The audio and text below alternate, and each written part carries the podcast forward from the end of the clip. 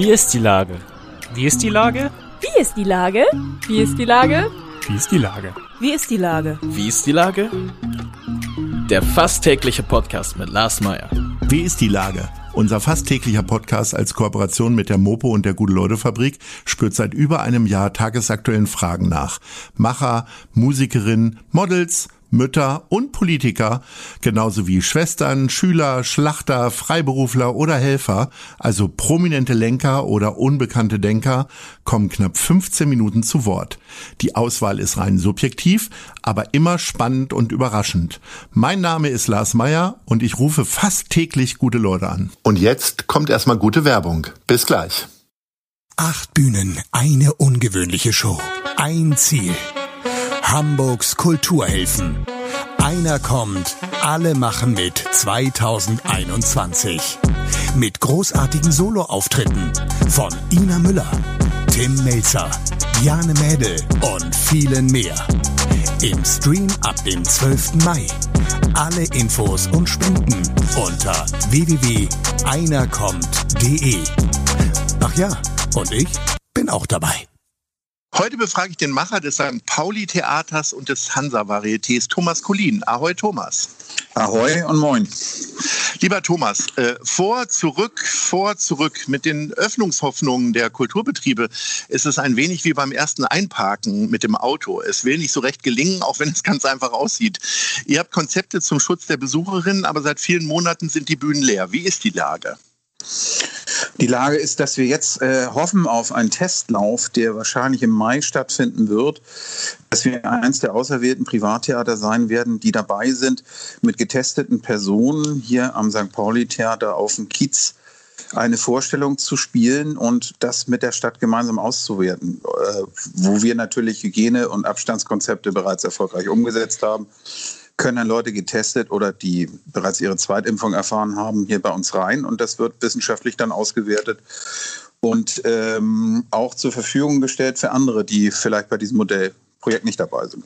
Also vereinfacht gesagt, die gehen auf den Spielbodenplatz, lassen sich testen und eine halbe Stunde oder Stunde später äh, dürfen die dann äh, ins Theater. Im Theater ist dann aber nicht jeder Platz belegt, oder? Nee, also äh, das ist mehr oder weniger maximal 50 Prozent sind belegt, wenn nicht noch weniger. In der Vergangenheit waren das ungefähr 140 Plätze von rund 500. Und äh, ja, die können sich auf dem Spielbodenplatz sicher testen lassen. Wir werden aber auch selbst im Theater etwas anbieten.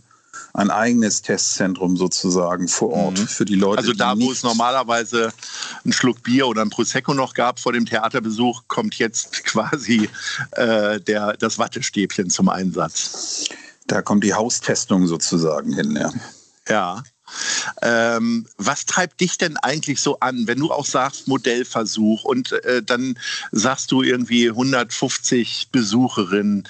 Ähm, da weiß man ja auch schon, wenn man nicht so viel mit Kulturbetrieben zu tun hat, dass man damit schon mal Geld schon mal gar nicht verdienen kann. Was ist denn jetzt erstmal so dein Antrieb gerade? Du, mein Antrieb ist einfach, die Leute zu überzeugen, dass es hier sicher ist und dass sie sich auch sicher fühlen und auch die Politik davon zu überzeugen, dass die systemrelevanten Kultur Kulturbetriebe in der Lage sind, sicher Theater zu spielen, bevor diese Pandemie beendet ist.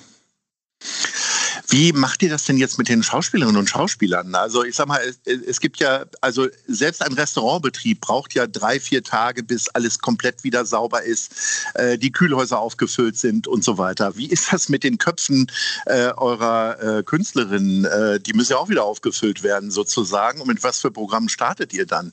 Nimmt man dann erstmal etwas, was sowieso so fest drin ist, wie bei äh, so ganz einfache Sachen oder worauf muss man da so achten? Also ein Segen sind ja Schauspieler keine verderbliche Ware. Das ist schon mal ganz gut. das, das heißt, ähm, wir haben ähm, Produktionen, die fast vor der Premiere standen und immer wieder verschoben wurden. Das heißt, die sind fertig geprobt und können relativ kurzfristig wieder auf die Bühne gebracht werden mit sogenannten Wiederaufnahmeproben. Und wir haben auch gerade einen Abend über die Pandemie von Franz Wittenbrink, einen wunderbaren Liederabend, der sich humoristisch mit diesem Thema auseinandersetzt. Der ist praktisch ähm, Standby. Ja, den können wir jederzeit zünden und jederzeit beginnen und mit dem wollen wir auch anfangen und wieder rauskommen. Ähm, wie sieht es mit Mansa-Varieté aus? Also ich meine, ich glaube, normalerweise habt ihr im Sommer sowieso nicht auf. Da wird man wahrscheinlich jetzt erst für Herbst wieder was äh, probieren, oder? Naja, wir hatten auch im Hansa ja der Kabarett gespielt als Inszenierung des St. Pauli-Theaters im Hansa-Theater. Das haben wir mehrfach verlegt. Das haben wir jetzt erstmal auf nächsten März verschoben. Ob die nächste Hansa-Varieté-Premiere im Herbst so stattfindet, das wage ich noch nicht zu sagen. Es ist noch etwas früh. Das werden wir spätestens im August entscheiden. Aber da gibt es noch ein paar Faktoren, die erschwerend dazukommen. Also Varieté-Nummern lassen sich einzeln ganz gut darbieten. Insofern ist es nicht so mit den Abstandsregeln so schwierig bei Varieté. Aber wie kriege ich meine internationalen Künstler nach Hamburg? Dürfen die reisen? Müssen die in Quarantäne? Das ist halt bei sechs bis acht verschiedenen Nationen auf einer Bühne nicht ganz unkompliziert. Wie, sieht, wie hat sich denn dein Arbeitsalltag jetzt verändert? Du bist ja noch mehr Kulturmanager jetzt geworden als ohnehin schon.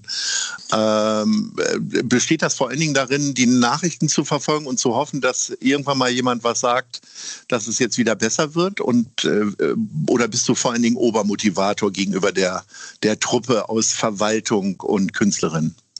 Also wenn ich und mein künstlerischer Partner Olivella die Lust verlieren, dann ist schlecht. Ja, dann ja. wie willst du dann noch andere motivieren? Also wir sind noch, wir sind noch guter, äh, guter Dinger. Unser Motto ist so ein bisschen wie Jan Delays Song so auf St. Pauli brennt bald Licht, ja, nicht noch, bald wieder Licht. Und äh, davon sind wir auch fest überzeugt.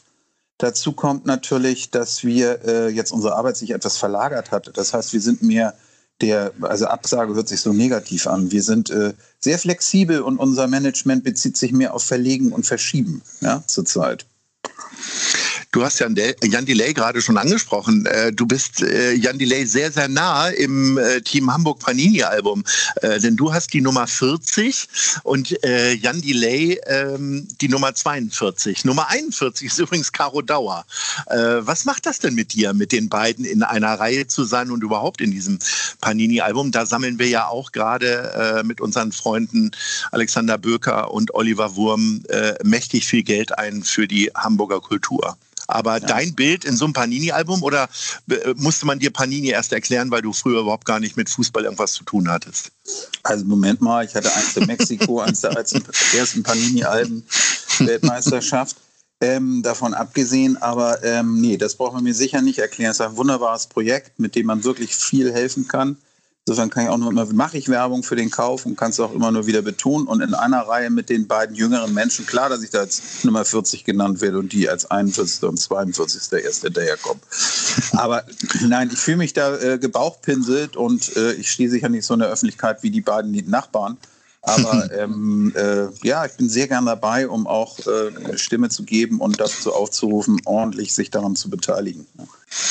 Äh, bist du denn Selbstkleber oder lässt du kleben? Ich bin ja schon als Kind immer total nervös geworden, wenn es so Doppelbilder zu kleben gab, weil ich immer nicht ganz so richtig ordentlich war. Also ich hatte damals noch kein Fingerzittern, aber äh, irgendwie war das immer schwierig. Wie ist das mit dir? Ich klebe selbst, aber ich lasse die Schutzfolie abziehen, weil ich dafür viel zu zappelig bin. Das dauert mir zu lange. Jetzt habt ihr noch ähm, zwei äh, weitere wichtige Termine quasi. Ähm, das ist der 12. Mai, ist der wichtigste Termin, aber vorher wird ja auch noch einer kommt, alle machen mit bei euch äh, produziert. Äh, wir wissen ja alle noch nicht, wer zu euch kommt. Also in Wahrheit weiß ich es natürlich. Äh, aber ähm, was ist da? Wir haben ja letztes Jahr Elbphilharmonie gemacht und jetzt sind wir zu Gast im St. Pauli Theater ich sag mal, wir haben ja nur nationale Künstler, die kommen also aus ganz Deutschland dahin, äh, auch in St. Pauli Theater. Äh, wenn du dir jetzt einen internationalen Gast wünschen dürftest und ich wäre der Weihnachtsmann, äh, wer wäre das denn dann? Wäre das eher sowas wie Billie Eilish, eine jüngere Künstlerin, oder äh, würdest du dich dann doch eher über Erasure freuen oder wen würdest du dir wünschen? Also wenn schon dann gleich groß international aufge äh, aufgehängt, da würde ich sagen, komm mal rüber mit Katy Perry oder Madonna. Das wäre doch mal ein Ansatz hier auf St. Pauli. Ich habe nicht so viel Plan, was das Privatleben angeht, aber ich glaube, Katy Perry ist gerade Mutter geworden, aber äh, Madonna wäre ja schon mal ein Ding. Also Ma Madonna im St. Pauli-Theater. Vielleicht probieren wir das mal für nächstes Jahr irgendwie. Ich glaube, dieses doch. Jahr ist das alles ein bisschen kurzfristig. Warum sollte Madonna im St. Pauli-Theater eigentlich auftreten? Ein heiliger Platz mit einem heiligen Namen. Großartig.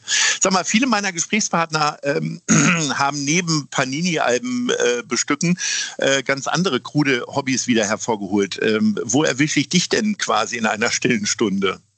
Urlaubsplanungen, die nicht möglich sind. Also Urlaubsplanung für Urlaub, der zurzeit nicht möglich ist, sagen wir so. Das ist so mein Hobby. Wo wünschst du dich denn jetzt gerade hin? Also überall, bloß Abwechslung. Ich wünsche mich nach Namibia genauso, wie ich mich äh, irgendwo hin wünschen würde, in die Toskana oder von mir auch, auch Mallorca. Wenn die Inzidenzen runtergehen und wir wieder sicher reisen können, ist es sicher, äh, werde ich ordentlich Urlaub nachholen. Gibt es sonst irgendwas, wo du deinen dein Horizont irgendwie erweitert hast, sozusagen? Hast du jetzt irgendwie lauter Serienabos und guckst viel Fernsehen oder gar nicht? Hast du ihn komplett abgeschworen?